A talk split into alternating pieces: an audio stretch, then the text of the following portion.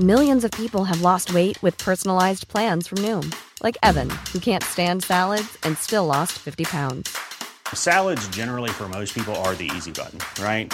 For me, that wasn't an option. I never really was a salad guy. That's just not who I am. But Noom worked for me. Get your personalized plan today at Noom.com. Real Noom user compensated to provide their story. In four weeks, the typical Noom user can expect to lose one to two pounds per week. Individual results may vary.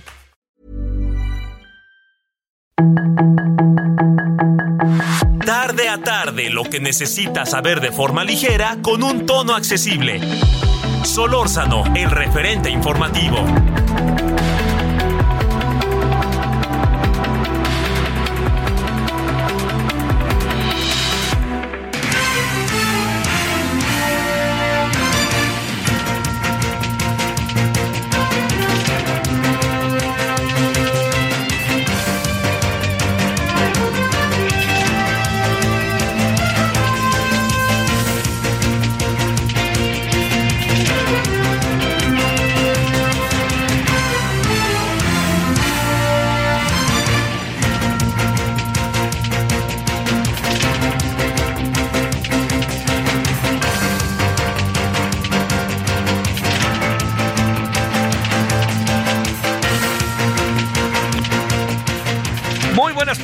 Andamos como todas las tardes, 17 con 1, ahora en la hora del centro, es el día 17 de mayo del 2023, 98.5 de FM Heraldo Radio, aquí andamos como todos los días y en la buena parte del el país y sobre todo a través de las redes y que les agradecemos, saludamos mucho a Tepic 103.3 de FM que desde esta semana está con nosotros. Bueno, muchos saludos, esperando que haya tenido hasta ahora un buen día miércoles, si todavía no acaba, pues a seguirle y vámonos para lo que viene de este día miércoles.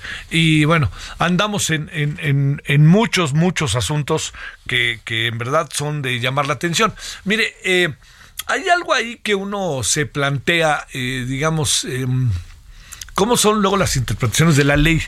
A, a, mí me da la impresión de que el presidente sí está haciendo proselitismo, ¿no? O sea, está diciendo voten por Morena para que se conserve el proyecto, etcétera. Yo se lo he dicho, yo estoy a favor de ello, pero el problema es que las leyes dicen otra cosa. Una, ese es algo de lo que tenemos que cambiar en las leyes.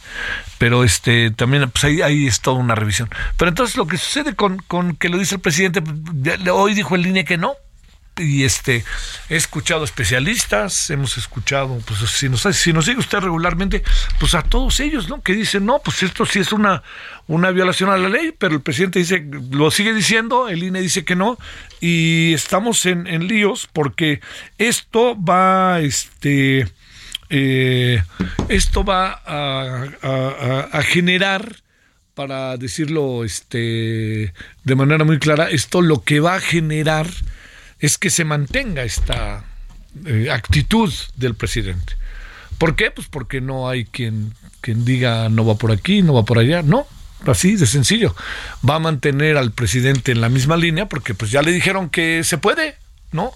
Y él seguirá. Entonces vamos a entrar ahí en un toma y daca que le diría, este, que, que, no nos ayuda mucho que digamos, ¿no? No nos ayuda mucho que digamos, pero bueno, pues es parte de lo que hoy estamos viviendo. Pero sí, en sentido estricto, está fuera de la ley. Y yo le diría, insisto, yo no estoy inconforme que esto suceda, pero la ley nos dice otra cosa. Entonces, ¿qué hacemos? La pregunta, ¿no? ¿Qué hacemos entonces? Ahí está, ahí está el tema, ¿no? Como dicen, ahí está el, ahí está, diría en aquel tiempo Mario Moreno, este, pues ahí está el detalle, ¿no? Bueno, esta es una de las cosas que, que, que están en la mesa. Hoy en la noche le vamos a entrar para ver en qué terreno nos podemos meter en caso de que esto se mantenga. Porque le digo, eh, la, la impresión que yo tengo y lo que he hablado, me parece que este, que es una, que es una, este, que es algo que tiene que, este, que verse, que revisarse. Pero si el INE dijo ya que no, ¿qué le digo? Pues ya dijo que no. Y el INE es la instancia, la autoridad.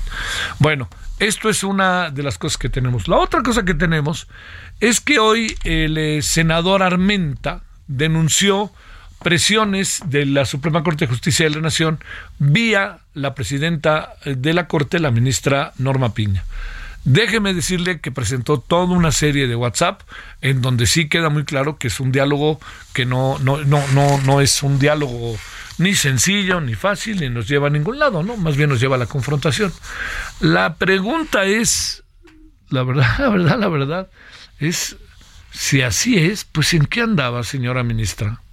¿Cómo usted, con todo lo que hay de por medio con usted, con todas las buenas cartas credenciales que tiene, lanzó eso? ¿Qué fue lo que pasó o qué hay detrás? No hemos escuchado su voz, nomás lo hemos visto vía el WhatsApp.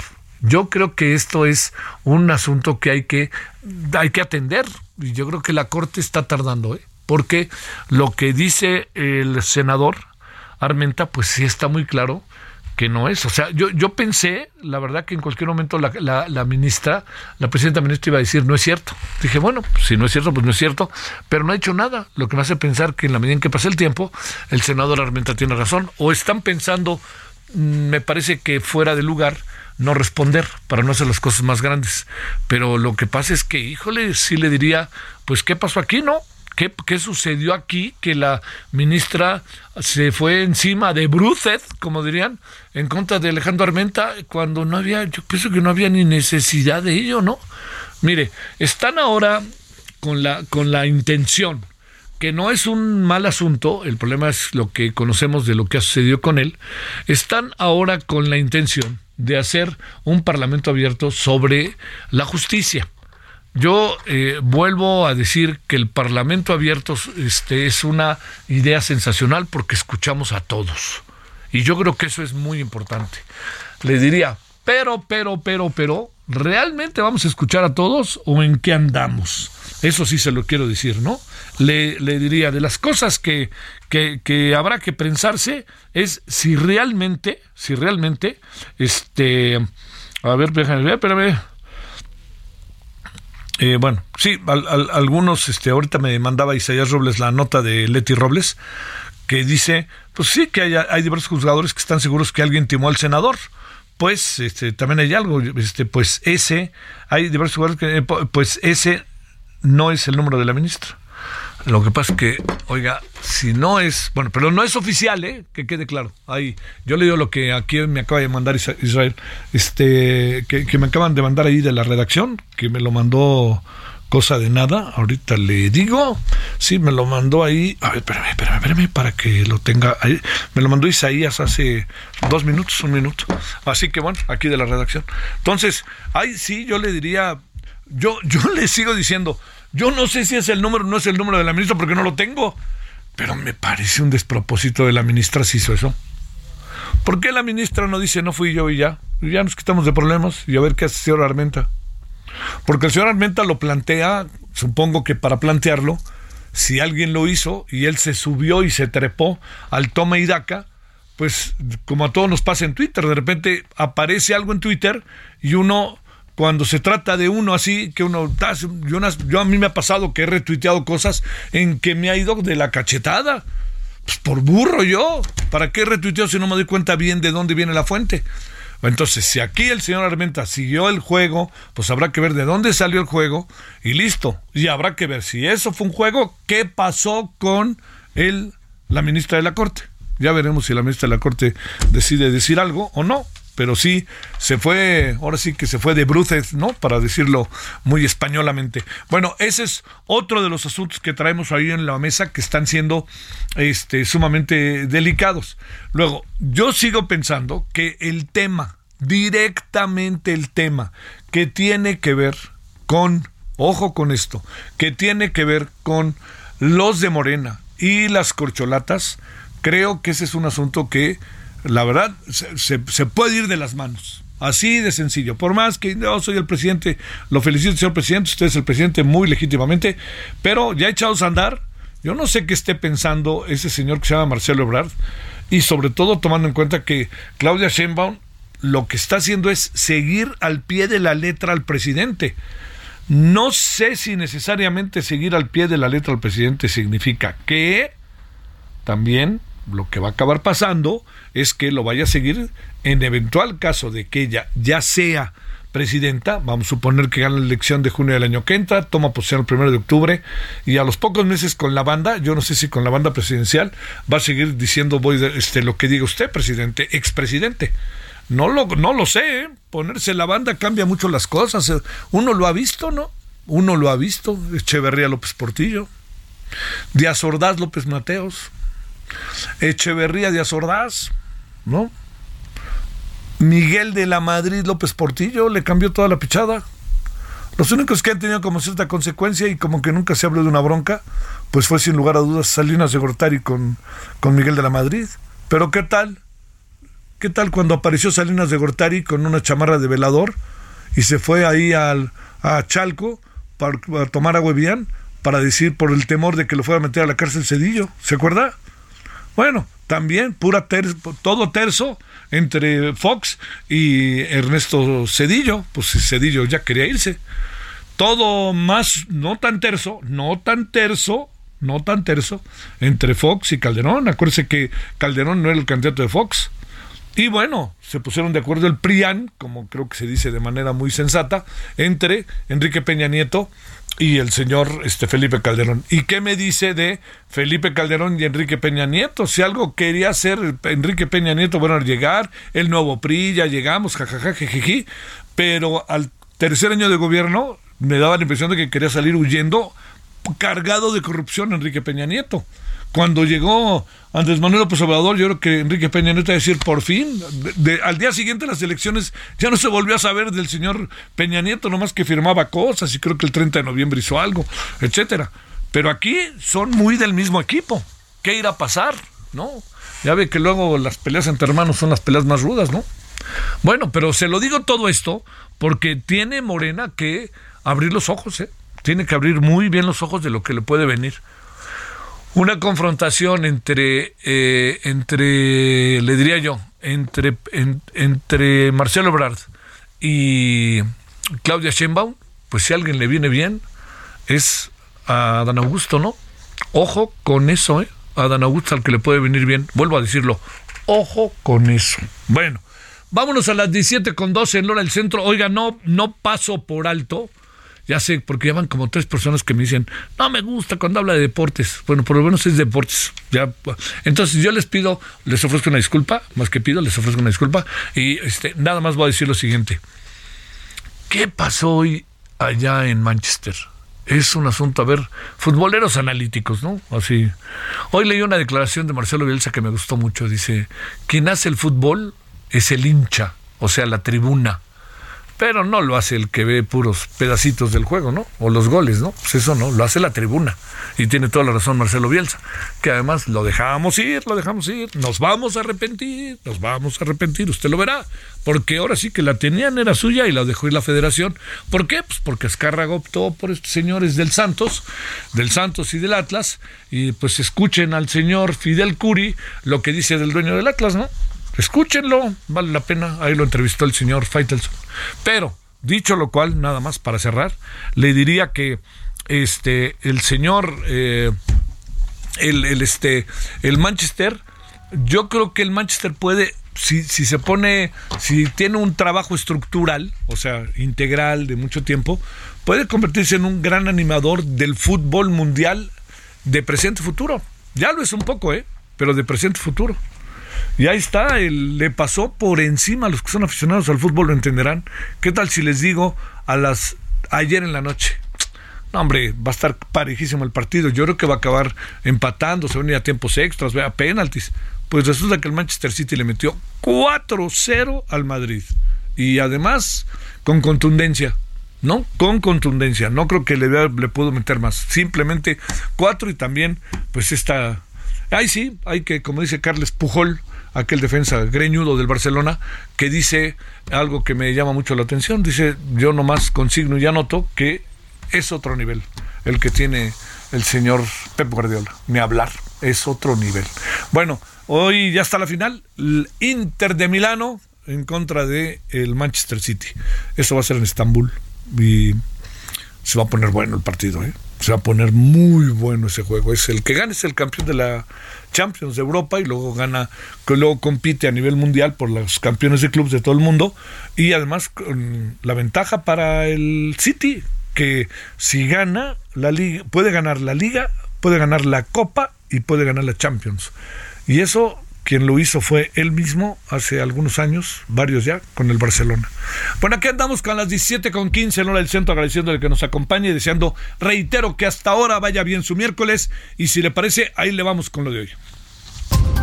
Solórzano, el referente informativo.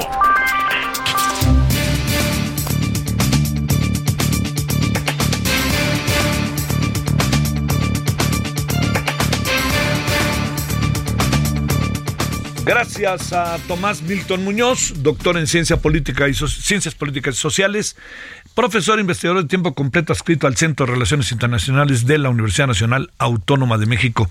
Tomás, gracias por tu tiempo. Muy buenas tardes, ¿cómo estás?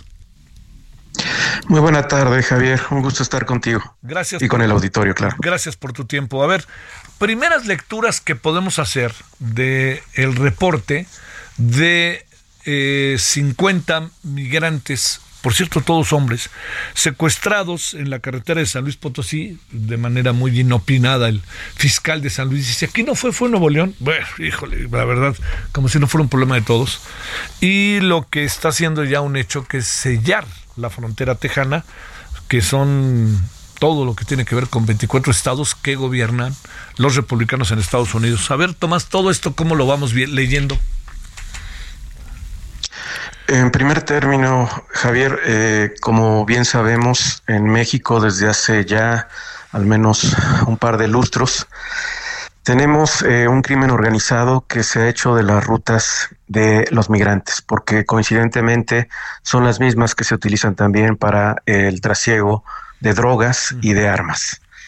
De manera tal que el tradicional eh, pollero, que incluso te regresaba el dinero si no conseguías el cruce, ya ha desaparecido. Y de manera estructural y sistemática estamos viendo a ciertos carteles que utilizan no solamente el tráfico de migrantes para generar más ingresos, también estamos observando, insisto, de manera sistemática a carteles que se dedican a la extorsión, al secuestro, y entre ellos pues tenemos que señalar, sobre todo por la ruta en que se ha dado, que no es la primera vez, que podrían ser ya sea integrantes de los Zetas o incluso del cartel del Golfo o del noreste, que son los que se están dedicando, insisto, no solamente a tráfico de migrantes, también se están dedicando a eh, secuestro y extorsión. Así es que esa es una primera lectura del primer elemento, ya es algo que se está haciendo cada vez más común, a diferencia del discurso oficial en donde parecería que vivimos en un México donde se respetan los derechos humanos y no hay grupos del crimen organizado, es una mentira y estamos observando, reitero, las consecuencias de esa situación, que es básicamente cada vez están más empoderados estos grupos, cada vez más secuestran y me permito terminar esta parte con un dato que todavía está a discusión, dependiendo con quién lo eh, consultemos, si es con autoridades de eh, México o con autoridades estadounidenses o agencias se calcula que al menos en promedio se generan 5 mil millones de dólares al año, 5 ah. mil millones en materia de tráfico de migrantes. No estamos contando lo que están sacando por secuestro. Entonces sí es preocupante y eh, si gustas eh, podemos platicar de lo que estamos viendo en Texas con mucho gusto o no sé si quieras hacer alguna acotación, Javier. A mí si no te importa, Tomás, vamos a ver lo de Texas, pero antes de ver lo de Texas, este, yo, eh, digamos, es incapaz el gobierno para poder detectar todo esto porque además hay algo que me llama la atención. Todo indica que los 50 migrantes, 52 migrantes, nueve de ellos por fortuna lograron huir, escaparse, pero lo que me llama la atención, este Tomás, es que de estos, los, de estos 52, los 52 tenían permiso para moverse en el país. ¿eh? Así es. Y eso es muy relevante porque eh, las cifras que tenemos del año pasado del propio gobierno federal es que dos mil migrantes fueron eh, sujetos a algún tipo de secuestro. Esto simple y llanamente nos revela que es una cifra eh, negra, que es una cifra que no revela lo que verdaderamente estamos observando en nuestro país con aquellas personas que no tienen el permiso para transitar por nuestro país, están de forma indocumentada y por ende difícilmente van a, eh, por ejemplo, a denunciar que han sido sujetos de secuestro porque lo que desean es llegar a Estados Unidos. Entonces es, insisto, una cifra bajísima, dos mil personas es nada, ante un flujo que probablemente supera anualmente más del millón de personas tratando de llegar a Estados Unidos por nuestro país. Oye, a ver, ¿eso está tan ajeno a lo que la autoridad puede hacer, conoce, revisa, ve. Es muy difícil para la Guardia Nacional, para el Ejército, para Gobernación, para los servicios de inteligencia poder detectar, para migración misma, poder detectar estos movimientos como el que llevó a la, eh, al secuestro de 52 migrantes. Hay una gran contradicción entre lo que es el discurso oficial y la realidad. El discurso oficial nos señala que se está combatiendo al crimen organizado, que se están desmembrando bandas que se dedican al tráfico de personas, pero la verdad es que no hay personas detenidas, no hay bandas desarticuladas y lo que estamos observando cada vez más, sobre todo cuando se tiene la posibilidad de estar en estados fronterizos del país, entre ellos, por ejemplo, Tamaulipas, incluso hasta en, en Nuevo León, en Coahuila, eh, simple y llanamente cada vez es más fácil contactar a integrantes del crimen organizado de diferentes bandas para pagar la posibilidad de llegar a Estados Unidos sin que sea secuestrado. Entonces, no se está trabajando al respecto, no se están desmembrando las bandas y pues simple y llanamente en medio quienes quedan otra vez, los migrantes sujetos ya no solamente crimen organizado, sino incluso también autoridades. ¿Cómo ves el tema de lo que está pasando en Estados Unidos? Entiendo que estamos en temporada política, ¿no, Tomás? Pero ¿cómo encuentras lo que está pasando en Estados Unidos con gobiernos republicanos y particularmente en Texas y Florida? De nueva cuenta, es eh, siento que estoy viviendo un déjà vu. A ver. Seguramente recordará el auditorio que en 1994 el entonces gobernador de California, Pete Wilson, apoyó eh, una eh, ley que de hecho estuvo vigente al menos cuatro años, la 187, en donde básicamente se buscaba criminalizar a los migrantes, quitarles servicios de salud, eh, eh, permitir que autoridades locales detuvieran incluso por el color de las personas eh, para interrogarlas y llevarlas con las autoridades migratorias federales. Es un déjà vu, o sea, es un elemento que siempre retoman, al menos en los últimos, eh, diría, 30 años, eh, diferentes eh, gobernadores en, en, diferentes periodos, que es básicamente criminalizar a los migrantes para tomarlo como una bandera que les va a permitir ganar ya sea reelecciones o ya sea también acercarse a la presidencia. Eh, a veces los datos sí nos ayudan, sin duda alguna, bastante para entender la situación. En Florida, en Florida con eh, DeSantis, o DeSantis, mejor dicho, eh, que está hablando de una supuesta invasión, es una mentira. En este estado hay 22 eh, millones de personas. Y de esos 22 millones de personas, redondeando, aproximadamente unas 780 mil son migrantes no es una invasión, al contrario, necesitan inmigrantes. Lo que está provocando en este momento de, eh, es que se empiecen a ir de ese estado hacia otros lugares de la Unión Americana, aquellos que se encuentran como inmigrantes, y va a generar una crisis en materia de servicios, no va a haber quien les recoja la basura, no va a haber quien lave los platos, no va a haber jardineros, y por desgracia sí les funciona, porque sí hay un electorado que prefiere culpar a los migrantes de todos los males habidos y por haber. Híjole, híjole. A ver, eh, para cerrar, Tomás, eh, ayer platicábamos de lo que pasaba en el sur del país, pero de repente me da la impresión de que esto no tiene, digo, no tiene salida, lo sabemos, es un fenómeno sistemático, constante, consistente, pero México, en breve, el gobierno de López Obrador está haciendo lo que debe de hacer o en qué estamos? No, no lo está haciendo y ya no lo va a hacer en lo que resta del sexenio. Pues es simple y llanamente penoso que primero se eh, habló de una política migratoria de puertas abiertas, que tampoco es lo ideal, pero tampoco podemos simple y llanamente eh, seguir como el brazo ejecutor de Estados Unidos. Y en lo que nos queda, insisto, del sexenio, parece que esto ya está perdido en materia, insisto, de defensa de los derechos humanos. Mientras tanto, vamos a continuar con estos discursos desde el púlpito presidencial, en donde se señala que en México se respetan los derechos humanos de los migrantes, lo cual es una falacia. Te mando un gran saludo, Tomás Milton Muñoz, allá hasta la UNAM. Muchas gracias, Tomás, que estuviste con nosotros. Un placer, un abrazo para ustedes. Eh, sismo con el epicentro en Chiapas, 6.2 magnitud. Eh, no se llegó a sentir acá, este, pues, a lo si se sintió fue menor, no se, no alcanzó la alerta sísmica ni cosa parecida. Ya le contaremos qué pasó en Chiapas. Pausa. El referente informativo regresa luego de una pausa.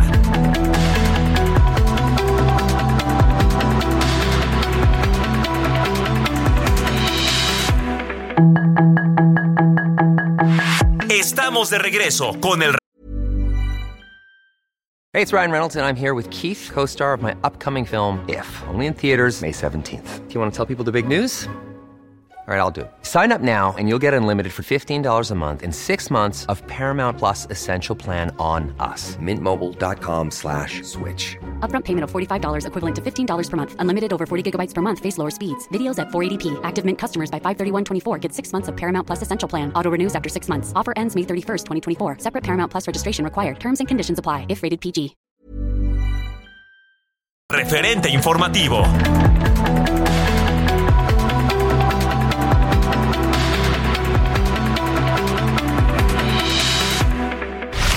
En el referente informativo le presentamos información relevante.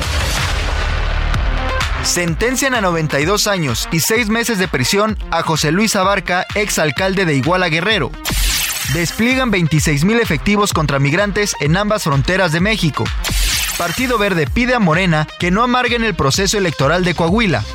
López Obrador insiste con la consulta para nombrar a los ministros de la Suprema Corte de Justicia de la Nación. Advierte Consejo Nacional Agropecuario, crisis en maíz. Autoridades confirman que el cuerpo encontrado en Guerrero es de Leslie Martínez, asesinada por su expareja. Fiscal de Oaxaca aseguró que asesinato de canadiense en Puerto Escondido ocurrió tras riña en un bar. Alerta policía de Tijuana sobre extorsionadores que se hacen pasar por bomberos. Alerta en Tamaulipas por brote de meningitis. 168 pacientes se habrían contagiado en Texas. Sus comentarios y opiniones son muy importantes. Escribe a Javier Solórzano en el WhatsApp 5574 50 13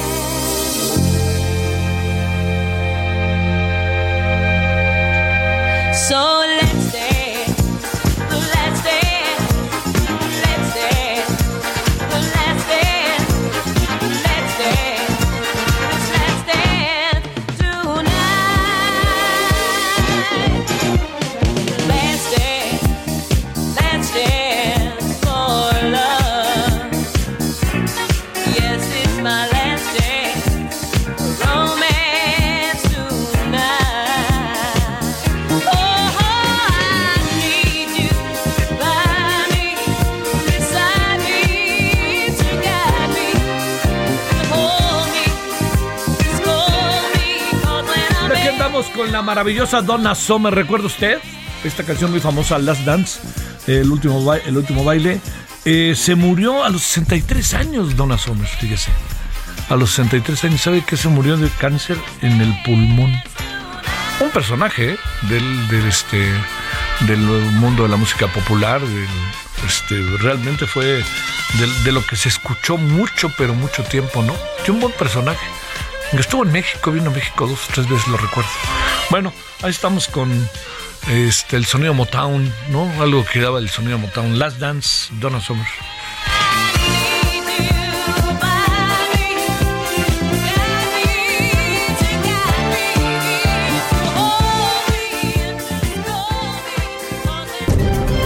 Solórzano, el referente informativo.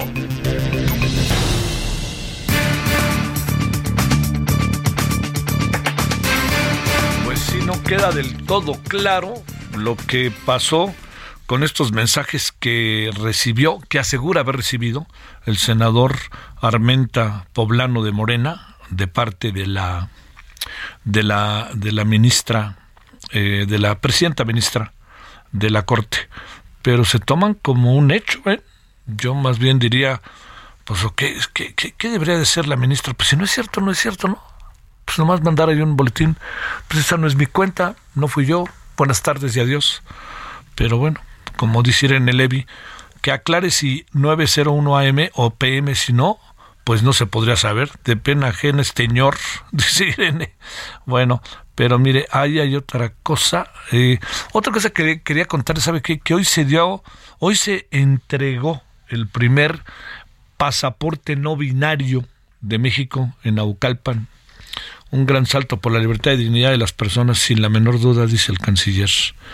Pero, pero, pero, espéreme, le voy a contar este eh, que por qué se enojó hoy el presidente con la Corte, porque mañana van a votar el fin del decretazo con el que busca homologar todas sus obras insignia como de seguridad nacional. Y así pues se niega el derecho a la información, usted dirá.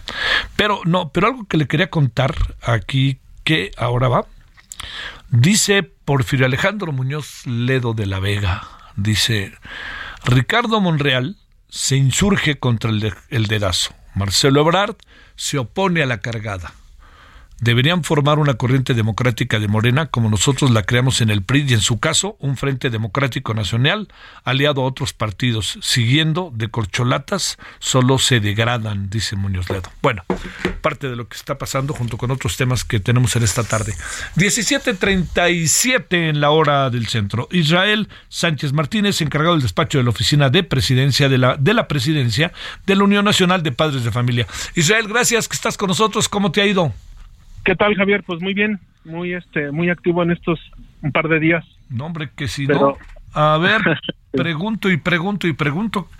¿Qué vamos a hacer con los libros de texto, Israel, que ya están casi echados a andar? ¿Qué vamos a hacer con ellos? ¿Ya se echan a andar? ¿No pasan por un proceso de mayor análisis? ¿Hay que aplicarlos de todas, todas en todas las primarias públicas y privadas?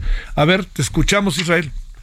Sí, Mira, te pongo un poquito, un poco en contexto en el tema de que nosotros como Unión Nacional de Pares de Familia eh, siempre hemos estado alertas del tema de los contenidos de los libros. No es la primera ocasión que se presenta, pero sí es la primera vez que se presenta en que no existe un diálogo con la Secretaría de Educación a nivel nacional. Algunos expresidentes, incluso platicando con ellos, si había habido algún referente en meses anteriores o en años anteriores, décadas anteriores, y no, siempre había habido algún tema donde nosotros eh, teníamos un posicionamiento eh, y comúnmente había alguna respuesta, algún diálogo. Eh, esta ocasión, como en muchas ocasiones, estuvimos como previendo de algunos riesgos que veíamos, que siempre lo hemos hecho en, el tema de la educación y, y, sobre todo donde los padres de familia deben involucrarse. Este diálogo ya no existió durante estos dos años en donde tratamos de tocar las puertas porque la ley así lo prevé, la ley hay que entender que también es una lucha social. La ley anteriormente no no preveía la participación de los padres de familia, hoy está vigente no en esta ocasión, sino ya en años anteriores los consejos de participación ciudadana en donde se involucran los padres de familia como como parte de la comunidad escolar, pues era un es un logro que a fin de cuentas esta esta administración dijo no. Entonces, el libro de texto es como un, yo lo siento así, lo percibo como un desafío, de decir, a ver, vamos a hacerlo y, y a ver cómo, a ver qué, qué sugieren.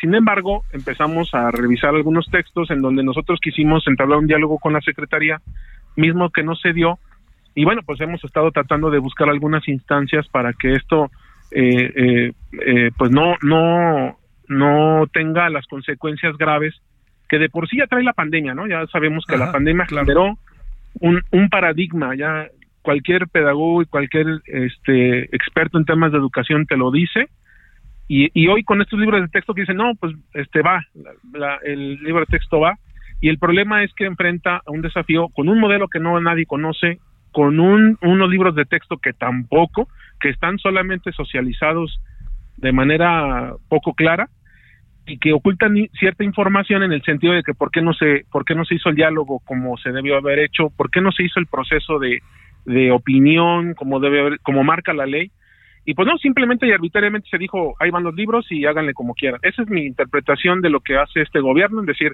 va, a ver, hay, a ver ustedes cómo le hacen. Ese es el, el, el meollo del asunto y creemos que es preocupante.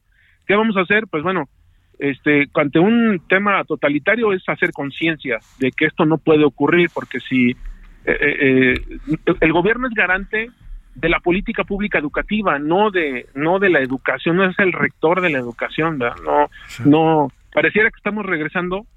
Este, yo he platicado, he platicado el día de hoy con dos eh, maestros de ya hasta jubilados. Me dicen, no, este problema pensé que ya lo habíamos resuelto hace hace 40 años cuando el gobierno lo intentó implementar y parece que estamos esta cuenta regresiva, este de, de regresar a prácticas del pasado también se está viviendo en la educación y pues eso afecta a los niños, ¿no? A ver, ¿qué, qué, a ver, te diría, en términos de una cosa es la educación, el, el, responsable o el coordinador de la educación y otro es lo que cada escuela también determina y decide. Eh, buscando Israel la no uniformidad eh, necesariamente, sino más bien los conceptos claves básicos para el proceso de enseñanza-aprendizaje. Aquí te diría, ¿qué, qué, qué, qué puntos son particularmente álgidos, difíciles de asumir, difíciles de poder aplicar, difíciles de entender, difíciles de seguir en el proceso que traemos hoy de los libros de texto. ¿Se puede entrar al análisis de eso o el problema está en otra esquina? Sí, no, el contrario, lo que estamos buscando es tratar de analizar y nosotros dar una interpretación desde el punto de vista pedagógico y científico de los riesgos que conlleva. Te voy a poner un ejemplo. A ver ustedes saben, ustedes todos sabemos que México pertenece a, la OCDE por un tema de medición de competitividad y demás. Sí. Todos recordamos que el, sistema de evaluación PISA pues, es un estándar para identificar aquello que nos, aquello que hace falta que el alumno tenga para el desarrollo de su capacidad como persona, ¿no? No es tanto si sabe más o sabe menos, sino qué necesita para desarrollarse. Y los dos elementos básicos es eh, eh, la parte de las matemáticas y la parte de la lectura, que es lo que México durante los últimos 10 años ha adolecido. El problema es que este gobierno lo deja, deja fuera la evaluación y hace, hace un contexto de los nuevos libros sin tomar en consideración dos cosas. Esta evaluación que se dejó de hacer y aunque se haya dejado de hacer, teníamos ya problemas anteriores y dos, por consecuencia lógica, todos los que tenemos hijos este, y que vivimos la pandemia, esto se agudizó en la, en la pandemia y entonces estos dos elementos no están reflejados en la secuencia pedagógica y científica que, que eh, están contemplados en los nuevos libros. Esa es la parte, una de las partes medulares. Podrán decir, bueno, es que sí están contemplados, pero, pero no sabemos bajo qué criterio, porque no hay una evaluación eh, eh, propiamente de los alumnos, porque hace tres años que no se evalúan. Entonces, ¿cuál es el referente? es lo que hemos estado preguntando, cuáles fueron los criterios y no hemos tenido respuesta. Entonces, eh, efectivamente, este, cada, cada, cada eh, escuela, comunidad escolar tendrá la propuesta de solución. El tema, el, el tema de implementación, pero el tema es que al final eh, una evaluación, un, un estándar de, de, excelencia que estamos aspirando eh, desarrollar en el sector, tanto el sector público como el sector privado, pues obedece a una política pública y es el problema que no la vemos, ¿no? Desde hace tres años, cuatro años que no la vemos. Eh, en cuanto a procesos que se ha hablado mucho de ellos, de ideologización o algo parecido, ¿ahí encuentras algo, Israel, que brinque y que les llame la atención? Sí, mira, eh, quienes hemos estudiado la maestría en educación, encontramos, por ejemplo, un Paulo Freire, que es un es un referente de la de la pedagogía crítica, ¿no? Es un, todos los que hemos estudiado, hasta incluso ciencias sociales, Paulo Freire es un referente, ¿no? Sí, claro. El tema el tema es que el mismo Paulo Freire en su momento cuando se le comentó, bueno, qué tipo de ideologiza de de praxis en esta en esta de esta pedagogía, en qué ámbito se debe de hacer? Ah, pues a nivel básico debe ser esto, a nivel medio esto y a nivel superior, medio superior, es la parte la parte del cierre, ¿no? De esta pedagogía crítica. El tema es que quieres meter a niños haciendo pedagogía, o sea, haciendo una una estrategia de pedagogía crítica cuando todavía no aprenden ni a leer ni a escribir. Y hoy tenemos ese rezago educativo y ya los quieres meter a esta pedagogía. La propia pedagogía te dice, eh, debe tener un mínimo de comprensión. Y si tenemos un problema que no hemos podido resolver de lectura, porque estamos en los últimos lugares a nivel mundial, pues como, o, sea, ahí es donde encontramos de, bueno, no, no, por ejemplo, este libro de Sin Recetas, que es un libro que, que es un poco este, ambiguo en, en algunos temas, que sabemos que los maestros pueden sortear este tema, eso es muy importante, sabemos que ellos lo pueden sortear, el tema es cómo llega el alumno, cómo llega ese niño que hoy no tiene esas herramientas pedagógicas porque la pandemia se los quitó, ¿no? Este, ese es el problema eh, eh, fundamental, ese es, un, ese es un tema, no, no quiere decir de ideología, sino que estás implementando conceptos que hoy los niños no los pueden comprender, primero tienes que comprender la habilidad lectora, que te permita en su momento, es decir, a lo mejor por muy adelantados tercero de preescolar o primero de primaria, segundo, ya implementarlos con ejemplos. Pero hoy los quieres, quieres eh, tener esta, eh, y yo lo diría en un tema ya muy, muy este, eh, más de profundo, decir, oye, ¿qué conceptos quieres meter? Por ejemplo, temas de comunidad, los niños todavía no lo entienden porque todavía no, no se apropian de una comunidad, o sea, no, no pertenecen todavía hasta, son, son socialmente hábiles hasta un tercer grado, pero tú ya se los quieres poner en un primero. Sin embargo, no, no existe una secuencia. Paulo Freire dice en muchos de sus, de sus documentos que tiene que tener una secuencia, si no, la praxis no sirve, ¿no? En, esta, la praxis no sirve si no lleva una secuencia conforme al desarrollo del niño. Y hoy se meten de manera agresiva a que los niños entiendan conceptos que para ellos todavía no son distantes porque apenas están comprendiendo la habilidad lectora. Sí. Sí, sí, Ese es el problema principal. Oye, a ver, ¿qué va a pasar en la práctica? Porque no vaya a ser que, pues al final, ¿qué? Pues, que una escuela incluso pública diga, pues yo voy por mi terreno y me encargo de esto, ¿no? Y lo hago por acá, porque tengo que hacer todo un proceso en el cual incluso estoy fuera de lugar ante él porque no tengo la capacidad de hacerlo. ¿Qué va a pasar? Sí, mira, o sea, en el, en el corto plazo el problema, como ya lo hemos visto, yo creo que muchos maestros, espero que en, esta situación, ya lo están entendiendo, la mayoría de las veces hay, hay ocasiones en que ni siquiera terminan el programa porque tienen que atender estas habilidades. Yo creo que ya se enfrentaron a esto al regreso de la pandemia. Eh, creo que es un reconocimiento a los maestros a que pese a esto, pese a esta, a esta imposición, creo que vamos a salir adelante como hemos salido eh, en muchas ocasiones. El tema es que se sigue se sigue dejando de lado y lástima que este gobierno lo, lo tiró por la borda este tema de, de crear realmente una política pública y no una política basada en, en lo que piensen dos o tres gentes, porque es un modelo que sirvió en otro país y entonces este, es un, esquema de control, pero aquí en México, pues no, no se puede, no se puede. Tenemos otra cultura distinta. Creo que es muy importante aquí, por eso hacemos un llamado a los padres de familia a que fortalezcan esta, o sea, no, no, eh, no tengan miedo de, entrar estos conceptos porque los van a entender y decir, oye, yo sí lo entiendo, pero ¿cómo se los transmito al niño? Bueno, pues ahí es en donde tenemos nosotros que entrarle. No es por una parte formativa, sino por una parte práctica, ¿no? Este, y que es en donde los papás deben de estar todavía un poco más, más alertas, o sea, es decir, o sea, tener que dedicarle un poco más de tiempo, ese va a ser el desafío, porque ellos, los mismos niños van a empezar a preguntar, ¿qué es esto? ¿Por qué esto? Entonces, esa es la recomendación hemos salido avantes cuando hemos tratado, cuando han tratado de ideologizar la educación porque choca. El problema de una ideologización que viene fuera de una cultura, con otra cultura termina por chocar. Entonces, eso es lo que ese es el va a ser el resultado, pero aún así creo que eh, algunos especialistas dicen, bueno, pues vamos a continuar con el rezago. Ese es el problema también medular de que estas reformas o esta implementación de libros al, al vapor eh, no dejan nada bueno para, para el, todo el desarrollo de una política educativa que hace falta en México. ¿Acabará siendo cada quien lo que le parezca? Me inquieta muchísimo eso.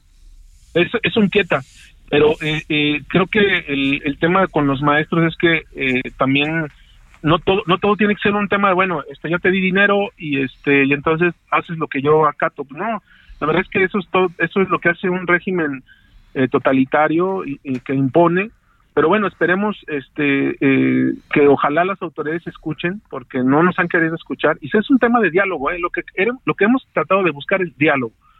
Y esperemos que esté. Y si no pues bueno este como siempre hemos tratado de hacer en la pandemia la educación se dio por los papás. Eso sí este y gracias también por los maestros que, que impulsaron este trabajo. Muchos de ellos generaron mucha mucha eh, con sus propios instrumentos pero los papás tuvimos que estar presentes. Ojalá sigamos estando presentes en esta en esta falta de, estructura educativa que nos va a hacer falta en los próximos tres, cuatro años, cuando los malos resultados que se vayan presentando los tengamos que ir cubriendo por otro lado. Un saludo a Israel Sánchez Martínez, encargado del despacho de la Oficina de la Presidencia de la Unión Nacional de Padres de Familia. Gracias. Gracias, Javier. Muchas gracias. 17.50 en la hora del centro. Solórzano, el referente informativo.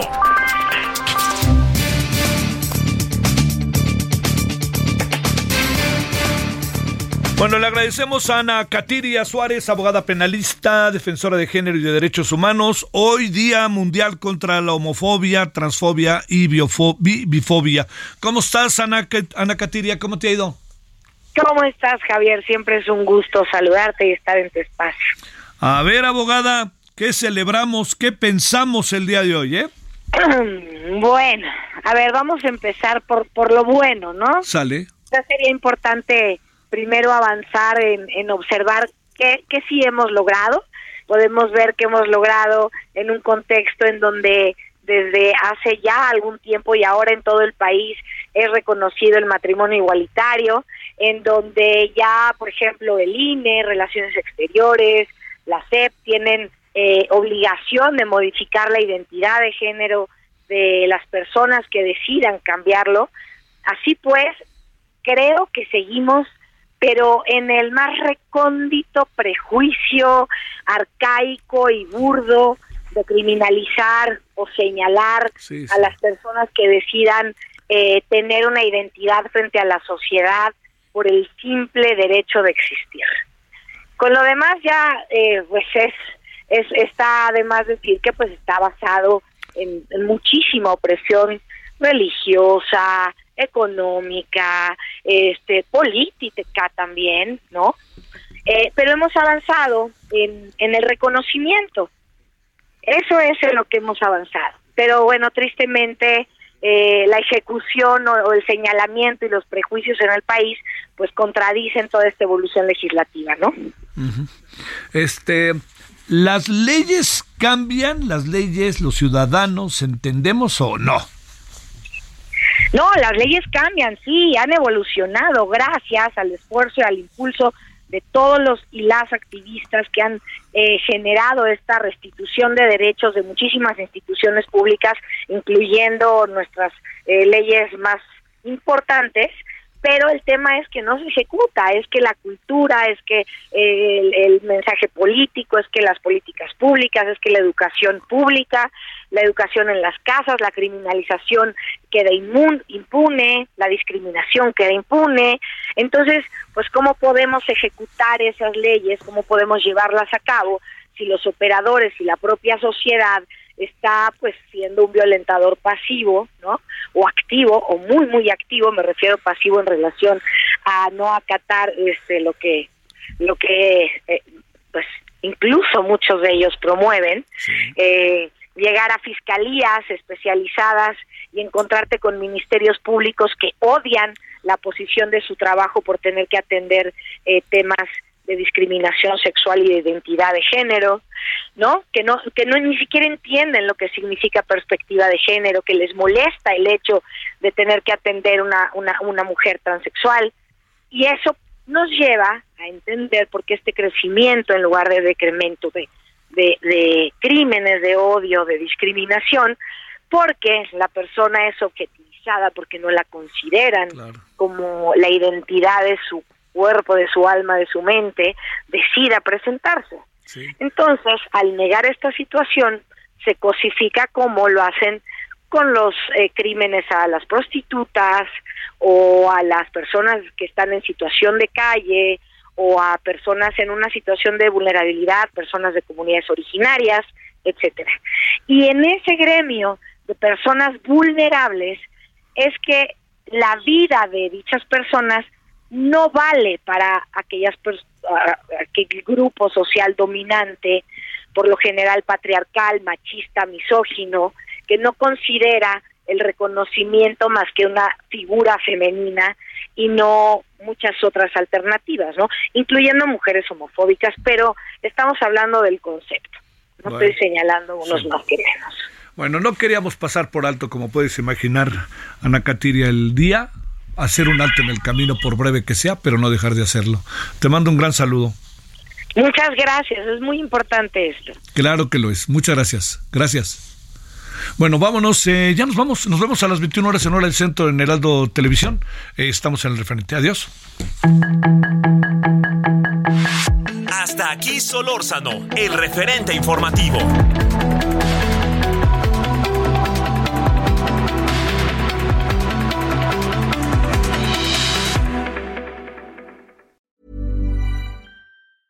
Hey, it's Paige DeSorbo from Giggly Squad. High quality fashion without the price tag. Say hello to Quince.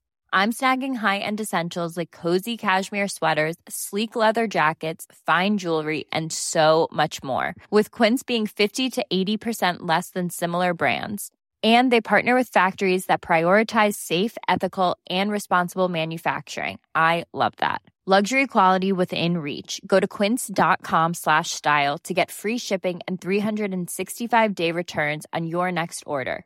Quince.com slash style.